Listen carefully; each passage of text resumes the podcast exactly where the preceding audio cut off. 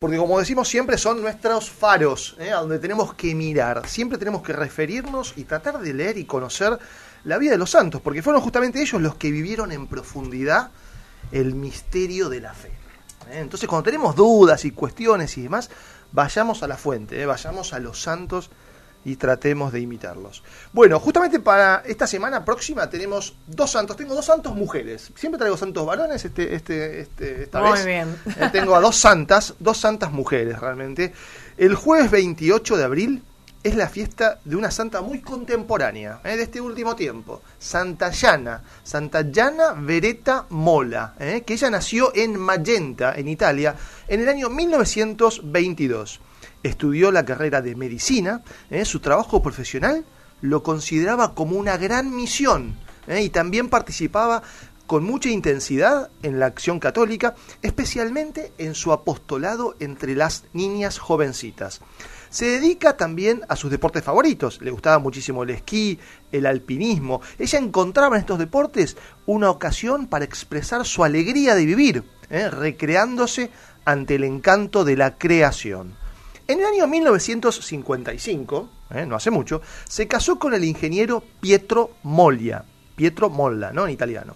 El joven matrimonio tenía tres hijos, y cuando Jana esperaba su cuarto hijo, con tan solo dos meses de embarazo, se le diagnosticó un cáncer de útero. ¿eh? Había que operarla sin más tardanza. Jana rechazó abortar y ante la cirugía le pidió expresamente al médico que el tumor le fuera extraído sin dañar la vida de la criatura que tenía en su vientre.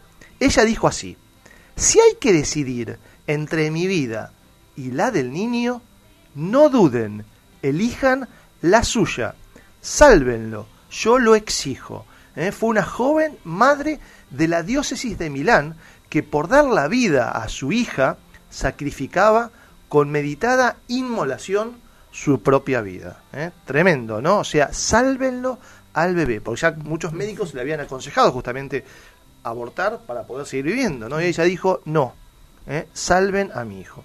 Luego de varios meses, ella rezando y aceptando lo que el Señor quisiera ¿eh? para su futuro, llegó el nacimiento de su hija, que se llamó, se llama Yana Emanuela. ¿eh? Así se llamó la niña, que nació el 21 de abril del año 1962. Después de una semana de atroces dolores y repitiendo la jaculatoria, Jesús te amo, Jesús te amo, ella muere santamente el 28 de abril de 1962 a la edad de 39 años. ¿Eh? Juan Pablo II la beatificó a Llana Beretta en una ceremonia solemne en la Plaza San Pedro en el año 1992, dentro del año internacional de la familia. Luego fue canonizada por el mismo pontífice y fue la última canonización realizada en su pontificado en el año 2004.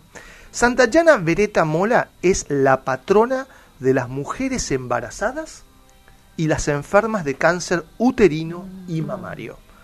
¿Eh? Así que la verdad es una vida muy profunda, hay mucho para descubrir, una mujer muy dedicada al apostolado y a la vida de oración, Santa Llana Beretta, que después ¿no? Dios le pidió esta virtud heroica. ¿no? Los santos se caracterizan por tener virtudes heroicas, ¿no? vividas ¿eh? con gran entusiasmo, pero muy difíciles de vivir, por eso son heroicas, que fue justamente cuando en, en el cuarto hijo, cuando tenía esta cuarta hija en el embarazo, tuvo esta enfermedad, y ella claramente dijo, no, yo realmente prefiero la vida de mi hija que lleva en mi vientre ante mi vida, digamos, ¿no? Y se entregó.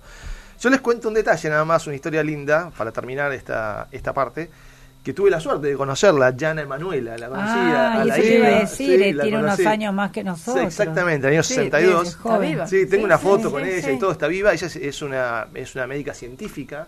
¿Eh? Se dedica también a dar conferencias por todo el mundo sobre la vida de su madre. ¿no? Ella puede decir: Mi madre Mirá. es una santa. ¿no? Sí, nosotros siempre decimos: ¿no? Mi mamá es una santa, realmente no. Y realmente la madre es una santa canonizada. verdad. ¿no? Claro. Y la verdad que con la familia tuvimos la suerte de ir al Congreso Mundial de las Familias, que se hizo hace unos años en, en Estados Unidos, en Filadelfia, y bueno, y ella era una de las expositoras, así que después justo me la crucé, estábamos con Trini ahí, me la crucé y le pedí una foto y muy simpática.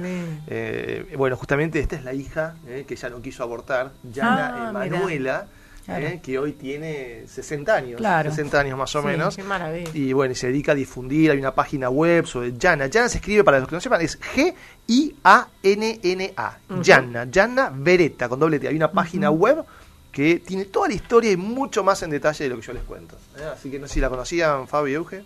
Sí, ya una vez la habías sí, comentado. Sí, me encantó, me Vos habías comentado una vez que también que te habías encontrado con la Sí. hija Ah, y la historia de ella es bien contemporánea. Exactamente, como eso es lo posible.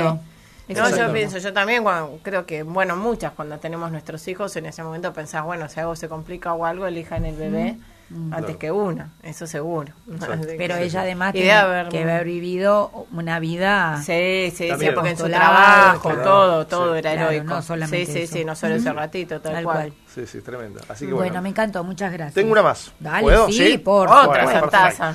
Tengo otra santaza, realmente, la verdad que sí. Tremenda, ¿no? No tan contemporánea, pero es el viernes 29 de abril, una santa mística muy, muy importante de nuestra iglesia, que es Santa Catalina de Siena, ¿eh? también italiana, Santa Catalina de Siena. Ella decía esta frase, miren, si somos, escuchen esto, ¿eh? si somos lo que debemos ser, prenderemos fuego al mundo entero. Tremenda frase, ¿no? Qué si somos. ¿eh? nosotros Es también en, esta en radio queremos hacer eso justamente, ¿no? Claro, el prender fuego. ¿eh? Si somos lo que debemos ser, prenderemos fuego al mundo entero. Claro. Bueno, ella es doctora de la iglesia, ¿eh? Mm. Fue integrante de la Tercera Orden de Santo Domingo, gran defensora del papado y copatrona de Europa. Yo voy a tratar de dar unas pinceladas de su vida, porque realmente es una vida gigante, es una gigante Santa Catalina de Siena. Nació en el año 1347. Sus padres eran personas muy piadosas y por eso ella empezó a tener una relación personal muy peculiar con Dios desde pequeña. ¿eh? Le gustaba mucho la oración y aprender sobre las cosas de Dios. Escuchen esto, a los siete años le prometió a Cristo, estando ante el Santísimo en oración, que iba a permanecer virgen toda la vida, porque quería vivir solamente para Él. ¿eh? Una expresión clave de su vida consagrada fue su compromiso con los que sufren. Aprendió a ver en cada persona sufriente el rostro de Cristo y a animar a que otros también se pongan al servicio de los demás. La vida entera de Catalina por eso quedó vinculada a los pobres y a los enfermos para siempre. A los 18 años, Catalina recibió el hábito de la Tercera Orden de Santo Domingo.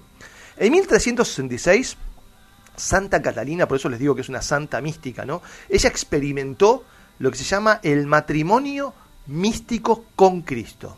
Estaba en su habitación orando cuando, vio, cuando ella vio al Señor Jesús acompañada, acompañado de su madre y un cortejo celestial frente a sí. La Virgen María tomó su mano y la condujo hacia la de su hijo, quien le puso un anillo, haciéndola su esposa, y le manifestó que estaría bajo su cuidado y protección el resto de sus días, ya que el camino que le tocaba a la joven era el de la cruz. ¿eh? Posteriormente llegarían tiempos muy duros, brotó una gran peste en Europa y decenas de miles murieron. La santa siempre se mantuvo al lado de los enfermos, la mayoría de las veces preparándolos para una santa muerte. Catalina tenía el don de reconciliar hasta los peores enemigos, ¿eh? sea a fuerza de persuasión o a fuerza de oración. Tenía la profundidad de quien reconoce el interior del que tiene enfrente y penetra en su alma. Por eso Dios la encomendó la tarea que la haría una de las mujeres más célebres de la historia. Cuento un detalle. Su misión se desarrolló en la época de los papas de Aviñón, ¿se acuerdan? En Francia, cuando el papa se había, se había trasladado de sede de Roma a Aviñón, pero su virtud y santidad la convirtieron en protectora de la sede de Pedro. En tiempos de papas y antipapas, ella fue la que devolvió personalmente el orden a la iglesia, ¿eh? siendo una joven ¿eh? dominicana. Allí cuando el Papa titubeaba por miedo a las conspiraciones políticas o a los juegos de poder, la voz de Santa Catalina se alzaba por encenderlo todo. Así Catalina trabajó incansablemente por años y años procurando la unidad de la Iglesia en, tiempo, en tiempos en los que la amenaza de un nuevo cisma asolaba al cuerpo místico de Cristo. Justamente el Papa Gregorio XI, él había hecho una promesa en secreto a Dios de que abandonaría Aviñón y volvería a Roma. Sin embargo, nuevas dudas y temores le apagaron el corazón. Al consultar a Catalina en busca de consejo, ella le dijo, cumpla, cumpla, señor Santo Padre, no cumpla con su promesa hecha a Dios. El pontífice se quedó sorprendido porque no le había dicho a nadie nada de lo que le había prometido a Dios. Eh, más adelante, el Santo Padre, impulsado por la fuerza arrolladora de Catalina, llegaría a cumplir su promesa y volver así a la ciudad santa. ¿eh? Otra visión tuvo lugar cuando Jesús, de pie frente a ella, le mostró dos coronas, ya terminó, una de oro y otra de espinas, para que ella escoja. Ella le dijo, yo deseo, oh Señor, vivir aquí siempre conforme a tu pasión y encontrar en el dolor y en el sufrimiento mi reposo y mi deleite. Eh, luego tomó la corona de espinas y se la puso sobre la cabeza. Santa Catalina murió súbitamente el 29 de abril de 1380 en Roma con tan solo 33 años. El Papa Pablo VI la nombró doctora de la Iglesia en 1970 y fue proclamada copatrona de Europa por San Juan Pablo II en el año 1999. Lo que yo estoy contando de Santa Catalina es un detalle. Su vida es muy, muy profunda. Hay muchísimos libros muy lindos ¿eh? y, muy profundos. Está en Siena, ¿no? Está en Siena, justamente. Y tiene la corona de espinas. Y tiene la corona de espinas, exacto. Sí, sí, sí. Así que la verdad que es una santa también a descubrir, ¿eh? Santa Catalina de Siena, que como dije, la recordamos el próximo viernes 29 de abril. Así es, qué lindo. Bueno, y saludar a todas las Catalinas, ¿eh? Es un nombre muy actual en las chicas ¿eh? hoy día, Catalinas, así, que... bueno, qué lindo poder este también que conozcan esta historia tan hermosa. Bueno, muchísimas gracias. Muy lindas las dos historias de mujeres tremendas, tremendas mujeres. Bueno, muy bien, y ahora entonces sí nos vamos al siguiente tema musical de Atenas y siervas de Dios, que saben cómo se llama. Hoy es el día. ¿De qué será? Volvemos en un ratito.